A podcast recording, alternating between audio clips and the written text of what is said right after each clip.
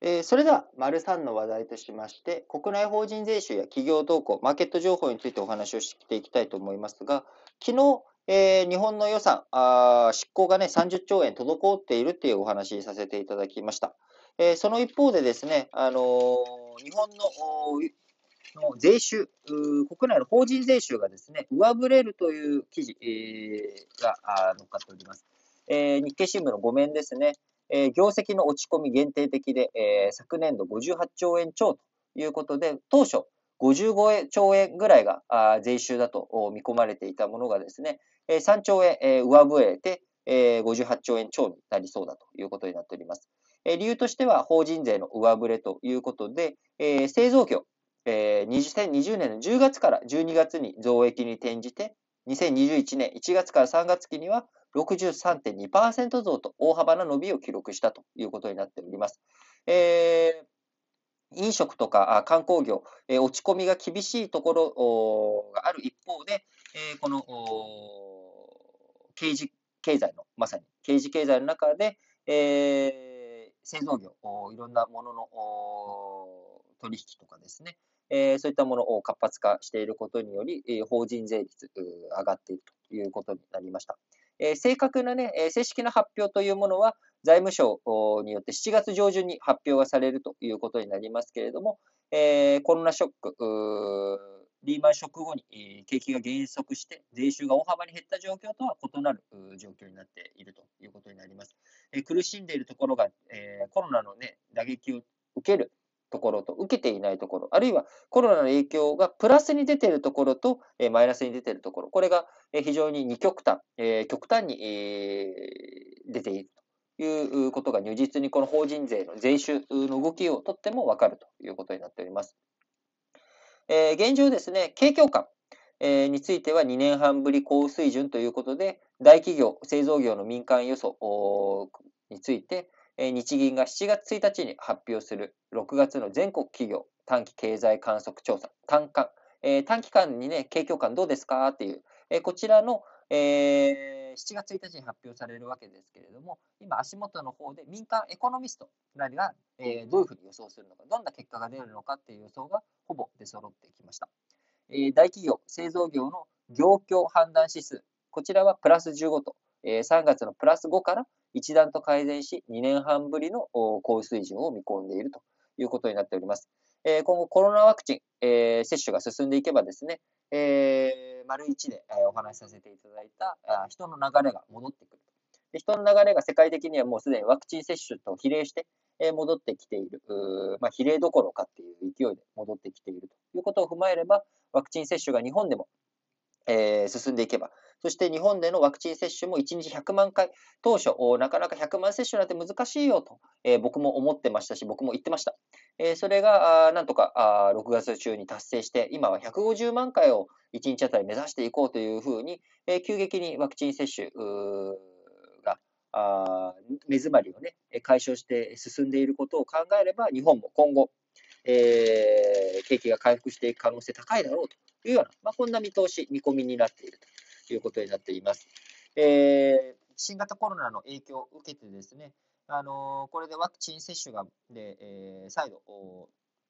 こう、景気回復とか人の流れが戻ってく、えー、ること、こちらはね、いいことではあります。えその一方で、じゃあワクチンが接種されれば、え、新型コロナ前に全てが戻るかというと、なかなかそう、戻らない業界というものもあると思います。え、例えばやっぱ環境問題に関する意識、えこちらね、あのワクチンじゃないや、新型コロナがなぜ発生したのか、なぜ出てきたのか、これとね、環境破壊との因果関係っていうのは当然、えー、今、何も分かってはいないわけですけれども、なんとなく僕らの感覚の中にもですね、やはりその環境を、このまま破壊していいのか、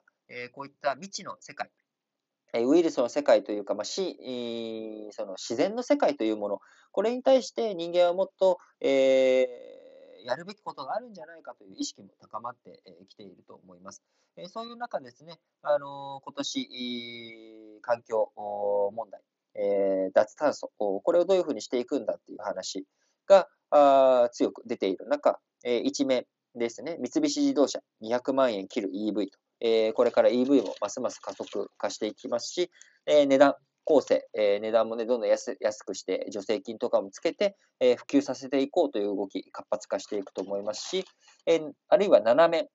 えー、三井住友海上火災保険や、あいおい日清同和損害保険を傘下に持つ MS&AD インシュアランスグループホールディングスなんかはですね、石炭火力の新設、えー、保険引き受けに関して全面停止へという動きになっています。えー、石炭火力の発電所とかね、えー、こういったものを建設していくためには、あ火災保険とか建設工事保険、えー、事故に備えたね、え保険というものに入っていかなきゃいけないんですが、こういった保険の引き受けを、え全面停止、MS&AD はあ全面停止していくということで、えー、商社なんかもね、どんどん、え、撤退していく、あるいはすでに持っている権益を売却していくっていう動きがある中、あ保険も停止していくっていう動きが加速化していっています。えー、こういった状況の中ね、あの企業の動向をどういうふうにしていくのかっていうところを非常に注目していくべきところではありますけれども、あのやっぱりいろんなところで値段、物の値段が上がってきているっていうところもですね、じわりじわりと起きてきています。なかなか、あの食品とかね、ダイレクトにその、生産と需給、需給と供給のバランスで値段が動くっていう、生鮮食品以外の、え部分について、なかなか、例えばアパレル関係とか値段を避けてデフレっていう、この身近なものについてはなかなか値段が上がらないという状況ありますけれども、あのマーケット名、え見ていくとですね、中古マンションの価格、最高5月首都圏4044万円と、え高値当面続くんじゃないかという見通し、あるいは関東圏のゴルフ会員権、これも1.6%高ということになっていたりとか、あるいは誇張欄、3割高ということで、法人向けの贈答品、え今ね、交際費関係、えー、絞られていて、なかなか接待というものが難しい中、えー、何かでもその相手とのお祝い事があったときには、あ交際費も余っているし、しっかりと誇張欄、いいものを送っていこうというようなことで、えー、誇張欄の値段というものも上がってきているということになっており、えー、こういったあ法人需要とかですね、高級品関係、えー、あるいは中古マンションとかゴルフ会員権とか、あ一つあればいいやっていうようなもの、こういったものの価格っていうものは上がり基調にあるということにあります。えー、今後ね、あの企業動向どうなっていくのか、ワクチン接種と新型コロナあ変異種の動き、非常に注目されるところですけれども、まあ、あのしっかりと抑え切っていけたらと思っています。この前のね、G7 では2022年、え2022年の年末までに新興国とか途上国も含めて、新型コロナのワクチン普及させていこうという決意を G7 の方で、結んだということありましたので、今後世界経済しっかりとね、前向きに立ち直っていってほしいなと思っております。それでは次の話題に行きたいと思います。